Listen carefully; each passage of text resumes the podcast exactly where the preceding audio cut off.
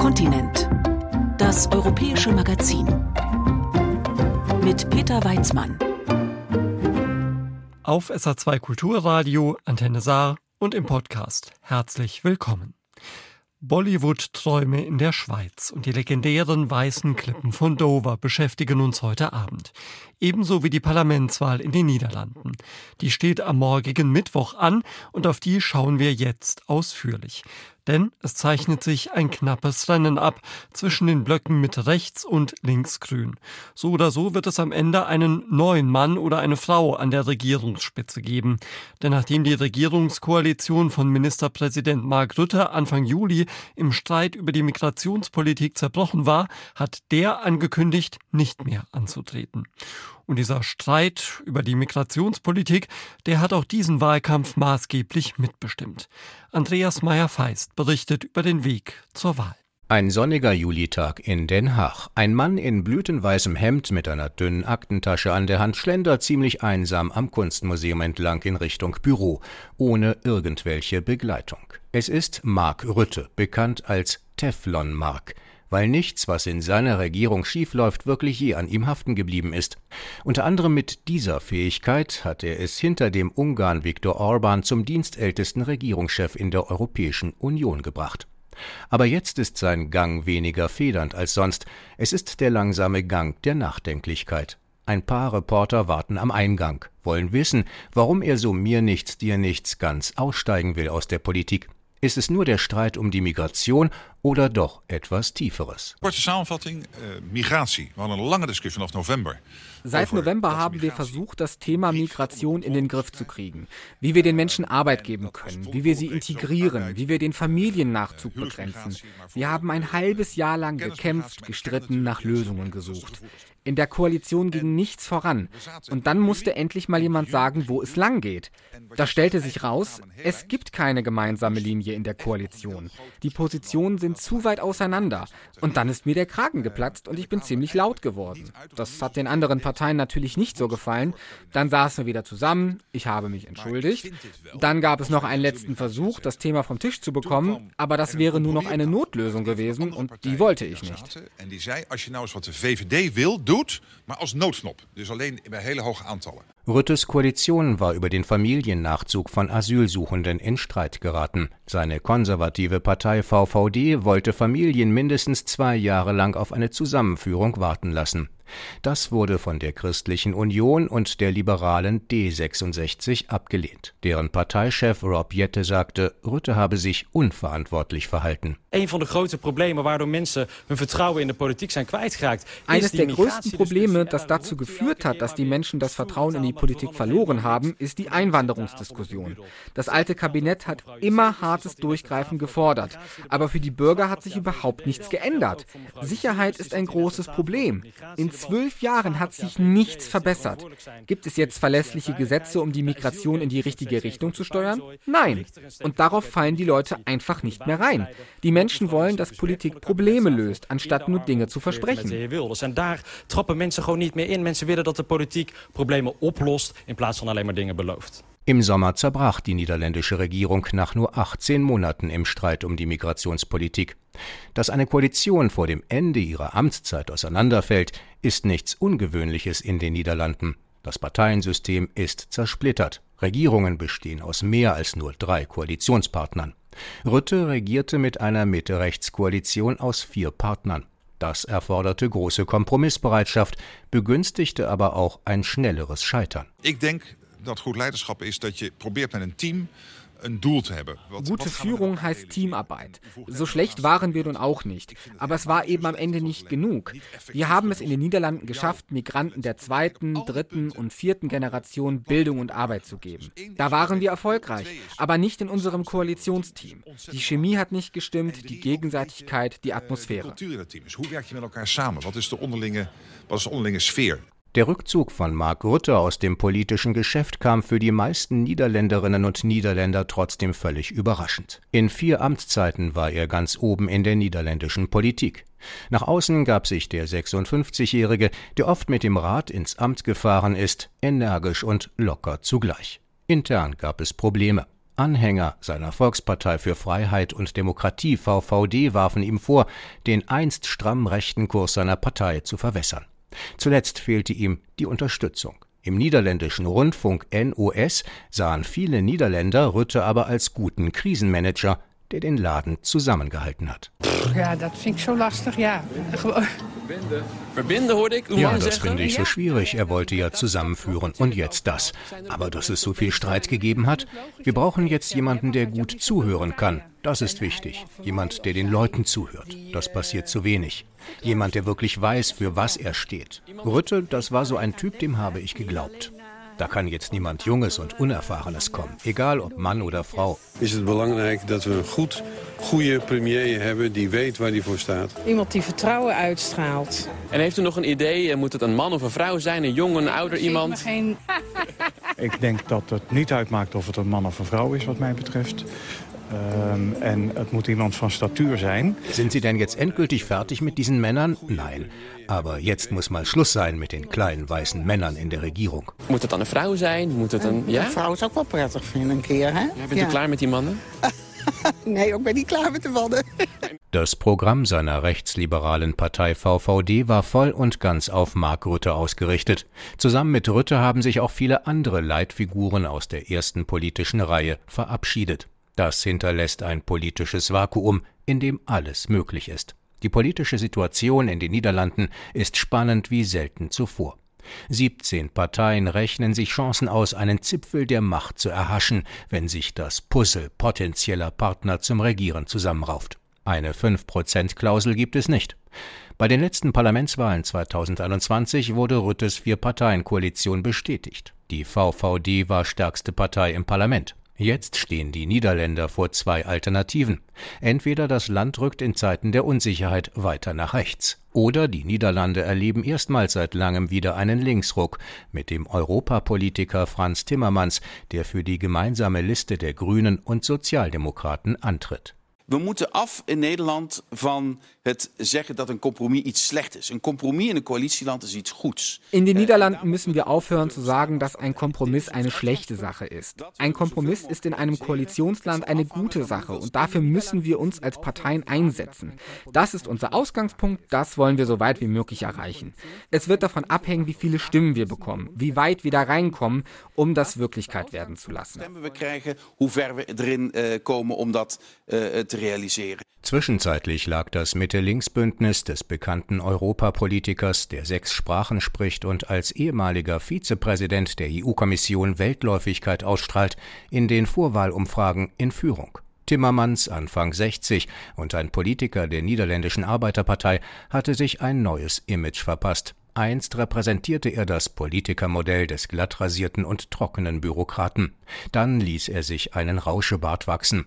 Damit wirkte er zwar irgendwie unkonventioneller, aber auch wieder altbacken. Inzwischen ist der Bart wieder zurückgestutzt. Punkten will Timmermans mit einer Mischung aus Alter, Erfahrenheit und einer ausgesprochen linken Sozialpolitik, die als Kontrast gegen einen möglichen Rechtsruck besonders hervorstechen soll. Er hofft auf einen klassischen Politikeffekt.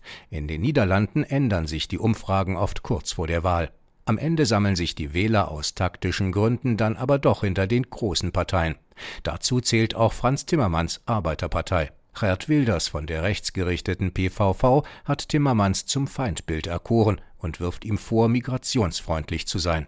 Timmermans selbst hat sich darauf nicht eingelassen das Thema im Wahlkampf ausgespart oder, wenn es nicht anders ging, aufs internationale Parkett verschoben. Ich habe nicht den Eindruck, dass Herr Wilders damit bisher erfolgreich war. Wenn Leute sich über die Gesetze hinwegsetzen, dann muss man was dagegen machen. Da stimme ich Herrn Wilders zu. Aber für Leute, die auf der Straße mit den Palästinensern mitfühlen, muss Platz sein. Da muss auch die Politik mit gutem Beispiel vorangehen. Im Moment können sie weder von den Palästinensern noch von den Israelis verlangen, für den anderen Empathie zu zeigen. Aber wir müssen uns darum bemühen, wenn die internationalen Spannungen so groß sind. Das ist unsere voornaamste Tag in Zeiten von großen internationalen Spannungen. Timmermans, der in den Augen auch vieler Anhänger seines Bündnisses trotz eines progressiven Programms eine gewisse altlinke Behäbigkeit ausstrahlt, muss sich in seinen Erfolgschancen aber nicht nur aufs eigene relativ betagte Milieu verlassen. Reicht es nicht für Mitte links könnte noch ganz links dazukommen und neue Akzente setzen. Die Sozialistin Lilian Mareinsen ist nicht nur als kämpferische Gewerkschaftsaktivistin aufgefallen. Eine Männerzeitschrift hatte ihr angeboten, mit neuen visuellen Möglichkeiten für ihre politische Sache zu werben, was Mareinsen dann auch gemacht hat. Ein Thema in fast jeder politischen Talkshow, in der sie zu Gast ist. Mevrouw Marijnissen, u stond in de Playboy. Was uw beste kant? Äh, ja, das war so leuke. Je mocht mehrere Kanten von jezelf laten zien. Frau Mareisen, Sie waren im Playboy. Was war denn Ihre beste Seite? Äh, ja, das war lustig. Von der linken oder rechten Seite, alles. Ich durfte mich von mehreren Seiten zeigen. Ich dachte, ich mach's mal. Ich find's völlig okay. Dann habe ich einen Grund, den Playboy zu kaufen. Ich hatte drei gute Bilder im Heft. Het waren drie gezichten zelfs. Zo. Ja, het was een zakelijke kant om dingen voor elkaar te U krijgen. had drie goede Het was kanten. een sportieve kant. Die foto was echt heel mooi. Das Foto war echt gut. Lilian Mareinsen bekommt dann oft auch anerkennende Worte ihrer politischen Konkurrentinnen. In ihrem Programm liegt sie aber ganz auf dem Kurs einer neuen Ausgaben- und Umverteilungspolitik zugunsten der weniger Vermögenden. Damit wäre sie am Mitte-Links-Bündnis von Franz Timmermans gut angedockt. Es ist eine gute Nachricht, dass immer mehr Parteien erkennen, dass viele Menschen in den Niederlanden die Rechnung nicht mehr bezahlen können, während es auf der anderen Seite immer mehr Milliardäre bei uns gibt. Was wir brauchen, ist eine Politik für die, die nicht reich sind. Ein Mietenstopp. Der Mindestlohn muss rauf auf 16 Euro. Wir geben die Garantie, dass sich die Dinge wirklich ändern werden. Ja, ik denk een grote SP is de beste garantie dat het dan ook echt goed komt, dat er echt wat gaat veranderen. Timmermans, der versierte Stratege, könnte es aber auch mit der Bauernbürgerpartei BBB in einem gemeinsamen Bündnis versuchen. Eine von der Journalistin Caroline van der Plas 2019 gegründete Protestbewegung, die bei den Wahlen zu den Provinzparlamenten im März landesweit zur stärksten Kraft wurde, aktuell aber in den Umfragen wieder auf sieben Prozent zurückgefallen ist. Ihr Wählerreservoir hat sie im Kreis der vom ehemaligen Premierminister Mark Rutte enttäuschten. Onder de kabinetten Rutte, om het zo maar te zeggen, met VVD aan het roer, is er gewoon echt behoorlijk wat uh, misgegaan. Unter Rutte und mit der VVD an der Spitze ist einfach vieles schiefgelaufen. Sie haben es verpasst, wirklich zu liefern. Om te erkennen van ja, hier hebben wij wel echt iets laten liggen. Die Partei des scheidenden Premiers Mark Rutte, die Volkspartei für Freiheit und Demokratie VVD, ist aber nicht untätig geblieben und plant neue Bündnisse.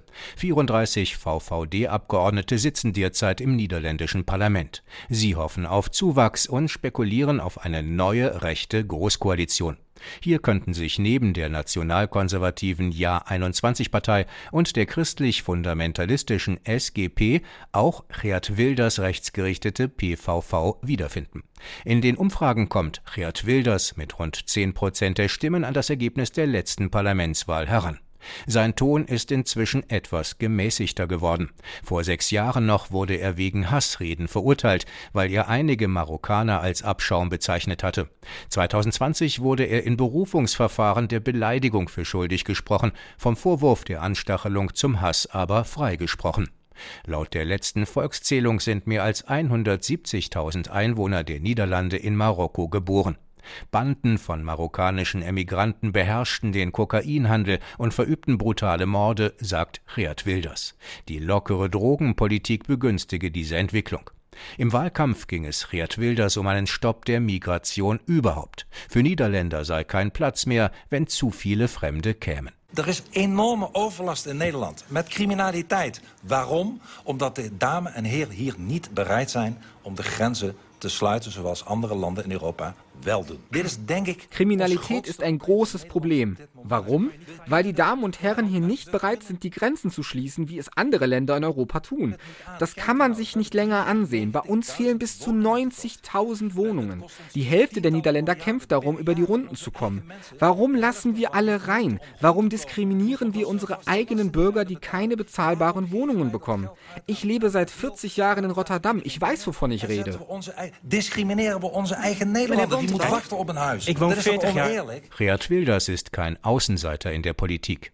Im niederländischen Politikspektrum gilt seine Partei als neorechtsextrem und autoritär, aber nicht als LGBT-feindlich. Der scheidende Premier Mark Rutte hatte sein erstes Minderheitenkabinett 2010 von Wilders dulden lassen. Bald könnte er Juniorpartner in einer Koalition sein, die von der Rütte-Partei VVD angeführt wird und auch in der EU eine neue Richtung in der Migrationspolitik vorgeben könnte. Ich zou in ieder geval niet meer van uh, die mensen uh, in Nederland importeren en ik zou ervoor Nun, zumindest würde ich nicht noch mehr von diesen Leuten in die Niederlande holen. Ich würde dafür sorgen, dass sie alle wieder gehen. Aber wo sehen Sie das Verbindende in unserer Gesellschaft? Ik wil absoluut niet met dat soort mensen verbinden die op straat de meest antisemitische, Verbinden? jodenhaatachtige. Ich möchte definitiv keine Verbindung zu Leuten, die auf den Straßen antisemitische Parolen schreien. Sie sollen verhaftet und aus dem Land geschafft werden. Wenn ich mich mit Leuten verbinden will, dann mit solchen, die unser Land wieder groß machen. Aber nicht mit denen, die unser Land nicht mögen. volk dat dat in een, in een gene zit, die hebben hier wat mij betreft niets te zoeken en daar wil ik ook absoluut niet mee verbinden. Auch an der Spitze der Rütte-Partei VVD werden solche Strömungen stärker. Bis jetzt hatte Rüttes VVD offiziell noch jede Koalition mit Geert Wilders ausgeschlossen. Das könnte sich bald ändern. Rütte könnte durch eine neue Regierungschefin ersetzt werden.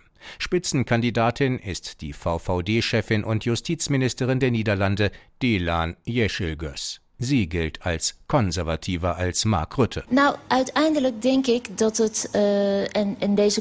Is. Natürlich müssen die Menschen wissen, wie sich die Parteien unterscheiden. Das muss man klar herausarbeiten. Als Premier muss man aber auch die Kräfte wieder zusammenführen. Und darin bin ich gut.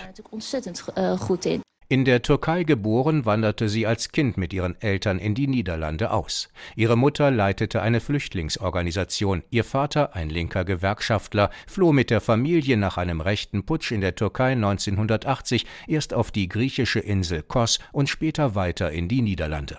Sie gilt als hartnäckige Profipolitikerin. Die Zeitung De Volkskrant charakterisierte sie als Pitbull mit Empathie. Doch für die Machtfrage gibt es ein großes Problem. Dilan Yeşilgöz findet Geert Wilders unmöglich, mit dem sie nach dem Willen vieler Parteifreunde bald zusammenarbeiten soll, um Mehrheiten zum Regieren zu haben. Es ist eine gegenseitige Antipathie, die auch im Wahlkampf eine Rolle spielt. U maakt het land kapot. U weet dat het helemaal niet op die U manier maakt het kan. land kapot. En wat ik zo jammer vind. Sie machen das Land er staan kaputt. Hier wird nichts wegen der Migration zusammenbrechen. Sie haben genügend Gelegenheiten gehabt zu sagen, wie sie regieren wollen, wie sie Probleme lösen wollen. Stattdessen wiederholen sie ständig ihr altes Mantra vom Migrationsproblem und dass keine damit klargekommen ist. Sie sind damit auch nicht klargekommen. Blijf niet je oude mantra herhalen die niet eens kan. Want daar is niemand bij opgeschoten. Dass die türkischstämmige potenzielle Rütte-Nachfolgerin Dilan Yeşilgöz mit Geert Wilders auf der Regierungsbank sitzen könnte, ist noch schwer vorstellbar, auch wenn viele ihrer Parteifreunde das gerne wollen. Als erste Ministerpräsidentin in den Niederlanden würde sie es ohne Geert Wilders schwer haben, eine neue rechte Mitte aufzubauen, die sich im Parlament auf stabile Mehrheiten stützen könnte.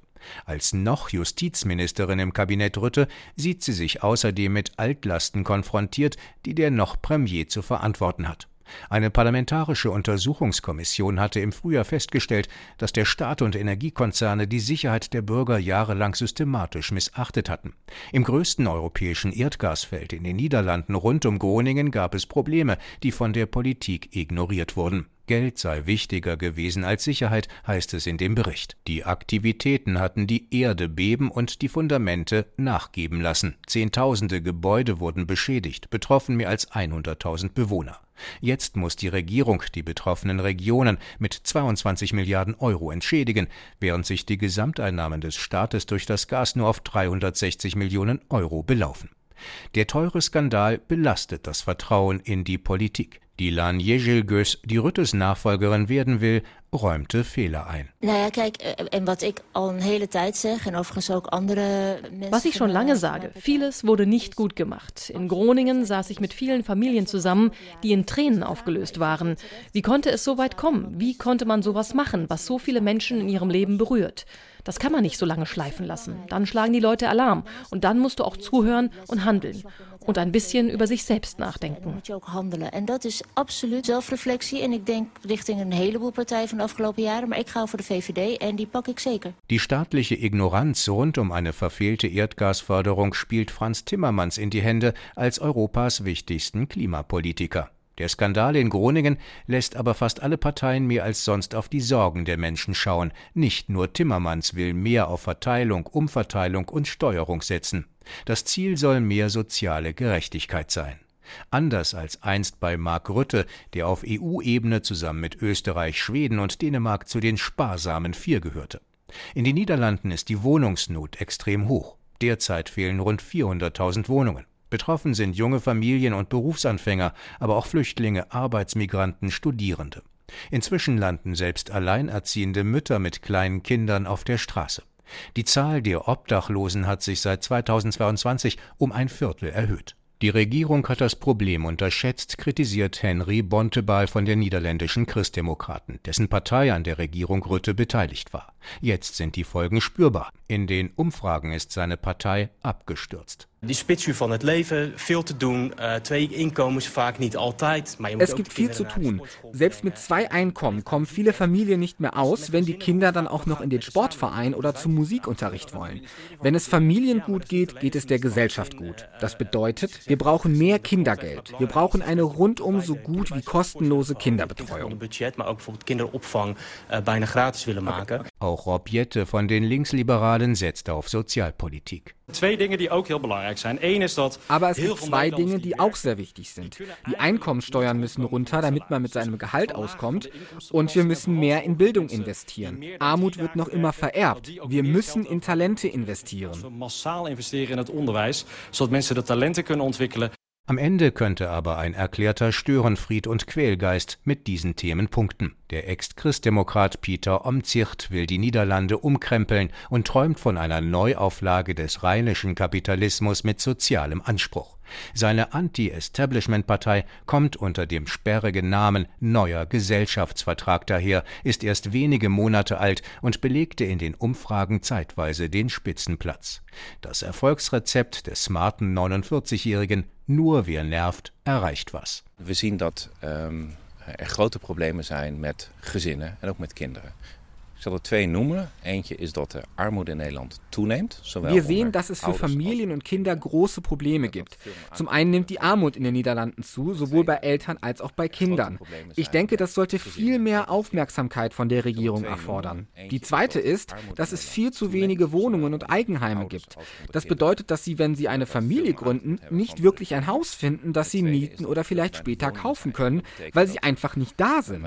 Und wenn sich Paare wieder trennen wollen, dann ist es schwer für beide ihre eigene Wohnung zu finden. gaan kopen omdat ze er gewoon niet zijn. Of als bijvoorbeeld je ouders uit elkaar gaan, dat ze niet allebei een eigen appartement kunnen vinden. Peter Omtzigt profitiert von der Untätigkeit der alten Regierung, die vieles dem Markt überlassen wollte. Laut einer nationalen Statistik gibt es kein Eigenheim mehr unter 400.000 Euro.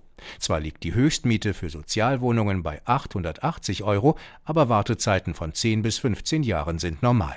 Neubauprojekte scheitern an zu viel Bürokratie, hohen Kosten, Fachkräftemangel und dem Fehlen von Bauland. Omtzigt selbst erklärt seinen Erfolg mit dem Versagen der anderen Parteien genau hier. Auch er könnte bald als neuer Regierungschef dastehen, aber auch für ihn wird es dann nicht einfach. Lust auf Koalitionsverhandlungen habe er keine. Het was onbezonnen om het kabinet te laten vallen. Ich selbst bin für ein Minderheitskabinett. Mir würde es gefallen, wenn wir von dieser sehr starren Koalitionspolitik wegkommen, in der alles bis ins Kleinste vorgeschrieben werden muss und immer alle zufrieden sein müssen. Leute, hört auf mit diesem Koalitionszwang. Man kann auch mit wechselnden Mehrheiten arbeiten, ohne gleich Panik zu bekommen. Ein bisschen mehr Offenheit würde wirklich gut tun. Iets mehr Openheid zou echt wel werken. Ein Politeinzelgänger rockt die Vorwahllandschaft in den Niederlanden mit neuen Vorstellungen vom agilen Regieren. Vielleicht wird er der lachende Dritte, falls er die konservative Spitzenkandidatin Dilan Yeşilgöz und den linken Europapolitiker Franz Timmermans abhängt. I must say, let's stop. Und was macht noch Premier Mark Rutte? Nachdenken über das, was alle wussten, was aber lange niemanden gestört hat, in einer illustren Vier-Parteien-Koalition, in der wohl alle zu lange lieber in der Regierung bleiben wollten als in der Opposition. Het is geen geheim dat de coalitiepartners heel verschillend denken over het migratiebeleid. En vandaag moeten we helaas de conclusie trekken dat die verschillen unoverbrückbar sein. Es ist kein Geheimnis, dass die Koalitionspartner sehr unterschiedliche Ansichten hatten zur Migrationspolitik, erklärte der Premier im Sommer mit gedrückter Stimme. Leider mussten wir feststellen, dass diese Differenzen unüberbrückbar sind. Ein britischer Reporter stellte Rütte wenig später am Rande des NATO-Gipfels die Zukunftsfrage. Er habe gehört, dass er nichts mehr anderes werden wolle, auch nicht NATO-Generalsekretär. Uh, yes, I am out of the running, yeah. You, you, don't see yourself doing that role. I mean, it would be perhaps ideal for you to carry on this. They're looking for a, a former leader uh, of a country as well. But, but, I'm not a former leader. But you will be. By, you will be by then, though, sir. All politicians one day are a former leader. But at the moment, I'm in charge. Aber Ende Oktober schrieb die Neue Zürcher Zeitung, Mark Rutte will nächster NATO-Chef werden. Er habe sich als erster für den nächstes Jahr frei werdenden Posten in Stellung gebracht. Das sei ein sehr schöner Job. So wurde Rutte aus einer Radiosendung zitiert. Er fände es sehr interessant, an der Spitze der Allianz zu stehen und könne dort auch etwas beitragen. Wie man überhaupt etwas beitragen kann in der Politik, hat Rutte einmal auch auf Deutsch gesagt, auf einem FDP-Parteitag, auf dem er als Ehrengast geladen war. Man schafft es nur gemeinsam, als Team. Man braucht Optimismus. Und drittens, man muss sich mächtig ins Zeug legen und für seine Sache werben. Schritt für Schritt und mit viel Geduld. Nicht umsonst lautet ein holländisches Sprichwort, Vertrauen kommt in Schritt und schwindet in Galopp. Ja, und wer sich dann nach Mark Rutte das Vertrauen der Niederländer erworben hat, das werden die Parlamentswahlen morgen zeigen. Andreas Meyer-Feist hat berichtet für Kontinent, das europäische Magazin auf SA2 Kulturradio und Antenne Saar. Liebe, Komik, Action, Pathos. Das sind nur einige der klassischen Zutaten sogenannter Bollywood-Filme. Die indischen Äquivalente zum US-Kino können allerdings bis zu vier Stunden dauern, auch weil die Handlung immer wieder von Gesangs- und Tanzeinlagen unterbrochen wird. Gesungen und getanzt wird dabei meist vor prächtiger Kulisse, besonders gerne in den Schweizer Bergen. Vor allem im Berner Oberland sind in den vergangenen Jahrzehnten unzählige Bollywood-Filme gedreht worden. Für viele Inderinnen und Inder ist es deshalb ein Höhepunkt ihres Lebens, diese Berge mal in echt zu sehen. Sandra Bieger hat eine Reisegruppe auf dem Weg aufs Jungfraujoch begleitet. Die Talstation der Seilbahn Eiger Express in der Schweizer Gemeinde Grindelwald im Berner Oberland. Um einen indischen Reiseleiter scharen sich rund 30 Frauen und Männer. Sie sind unterschiedlich alt und kommen aus verschiedenen Regionen Indiens, sprechen sieben unterschiedliche Sprachen. Sie alle verbindet ein gemeinsamer Traum. Einmal im Leben die weltberühmten Schweizer Berge Eiger, Mönch und vor allem Jungfrau sehen, die sie aus unzähligen Bollywood-Filmen kennen. Ihre Aufregung ist förmlich zu spüren. Uh, Die Schweiz ist wirklich der Himmel auf Erden. Es ist eine wunderbare Landschaft. Viele kennen das hier aus unzähligen Bollywood-Filmen und es ist sehr in, hierher zu kommen und Filmszenen nachzuspielen.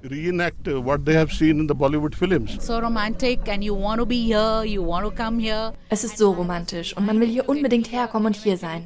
Ich habe alles daran gesetzt. Es ist einfach der Himmel auf Erden. Heaven on Earth. Kaum ist die Gruppe in der Gondel, werden auch schon die ersten indischen Lieder angestimmt. Von der beeindruckenden Schweizer Bergwelt draußen ist wenig zu sehen. Es ist neblig und regnet in Strömen. Alle Scheiben sind beschlagen. Die Mitglieder der indischen Reisegruppe stört das nicht. Am Eigergletscher endet die Seilbahn.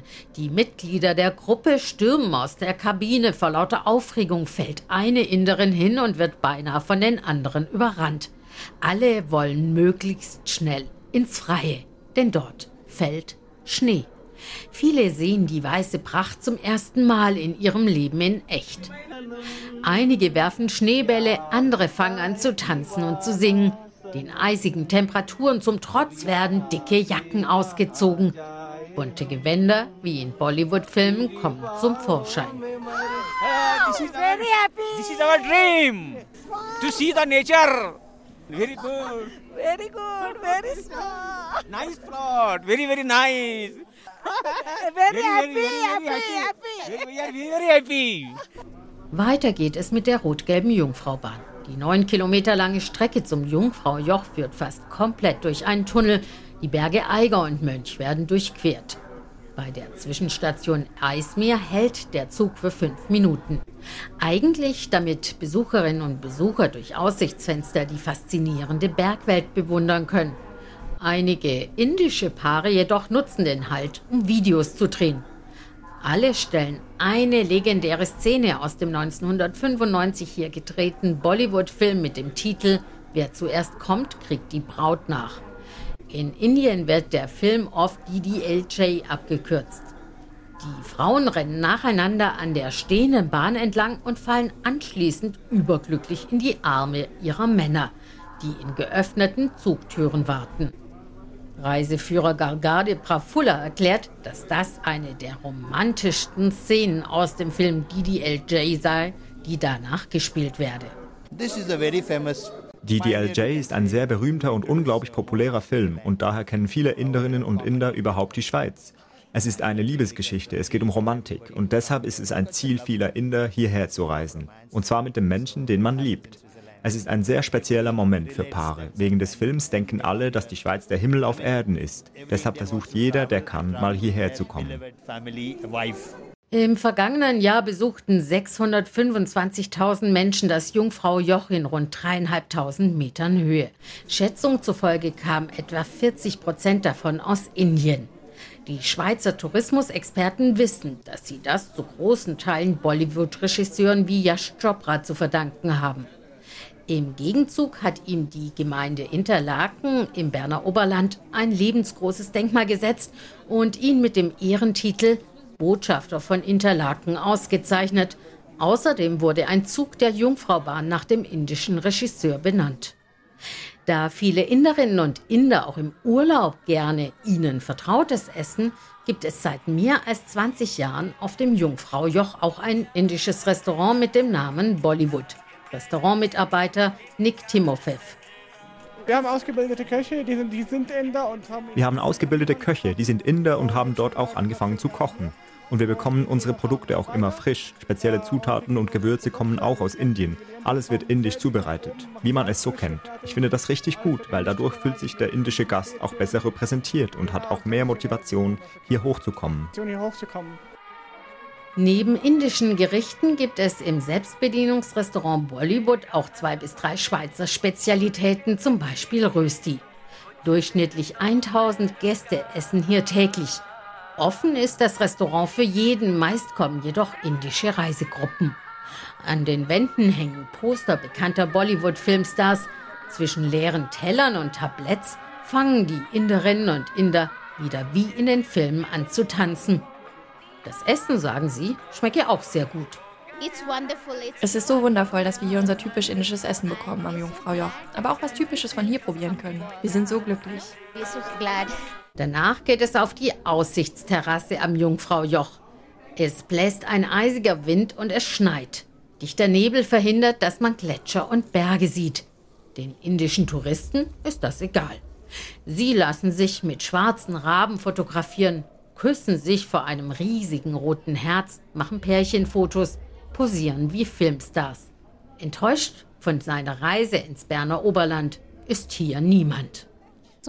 Es ist so romantisch, oh mein Gott, schau dich mal um. Die Vögel, das Wetter, der Mann. Es ist wie im Himmel, alles ist noch viel besser, als wir gedacht haben. Es ist der Hammer. Awesome. Oh my God. Sandra Bieger war im Berner Oberland unterwegs mit einer indischen Reisegruppe, die sich da Lebensträume erfüllt. Ein Reiseziel mit großer Tradition hat die Natur auch in England geschaffen. Und man sieht es schon auf der Anreise, wenn man denn mit der Fähre über den Ärmelkanal kommt. Dann sind sie nämlich das Erste, was man von England sieht, die weißen Klippen von Dover. Ein Stück englischer Geschichte. Bewandert, umkämpft und besungen.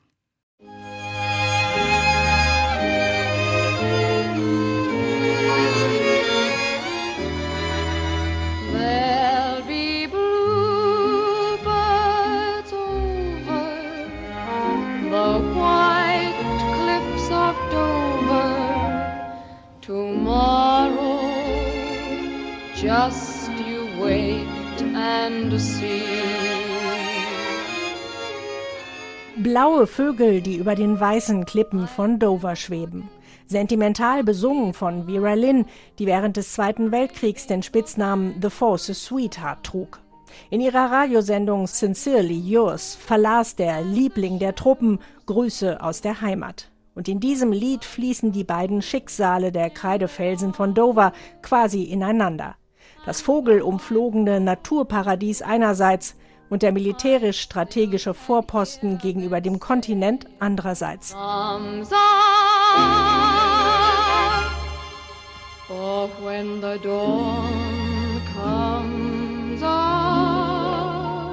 I know that might seem a bit incongruous, das klingt ein bisschen wie ein Widerspruch, aber man sieht ja einerseits dort drüben die französische Küste. Das sind nur 19 Meilen, die kürzeste Distanz zwischen England und Frankreich. Und Winston Churchill persönlich ließ hier Kanonen installieren, um feindliche Kriegsschiffe im Ärmelkanal zu stoppen. Und andererseits haben wir hier die Chalk Downlands. Wir wollen hier große Flächen renaturieren, weil Großbritannien viele dieser Grasflächen verloren hat, in denen so viele Insekten und Wildtiere Tiere leben, die hier prächtig gedeihen.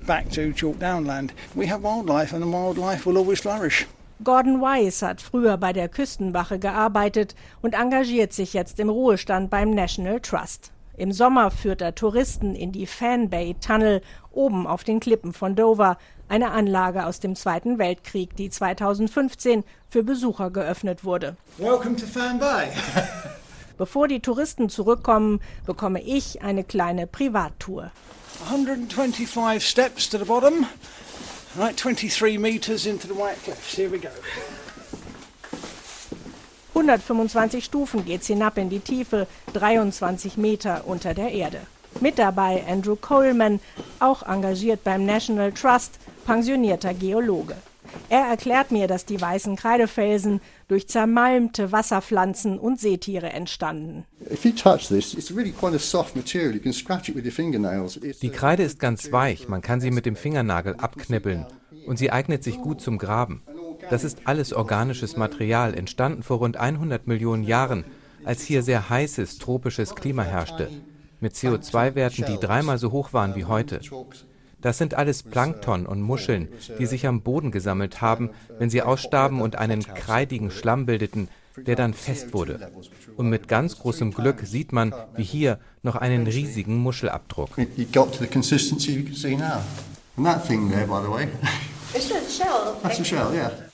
Der Tunnel wurde im Winter 1940-41 innerhalb von 100 Tagen in die weichen Kreidefelsen gehauen und sollte rund 140 Soldaten als bombensichere Unterkunft dienen.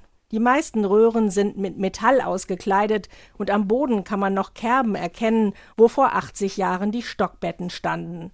Doch die Armee hatte 1941 wenig Erfahrung mit dem Bewohnen von Tunneln und schon nach wenigen Monaten erwies sich das Fan Bay Tunnelprojekt als Fehlplanung, schildert Gordon the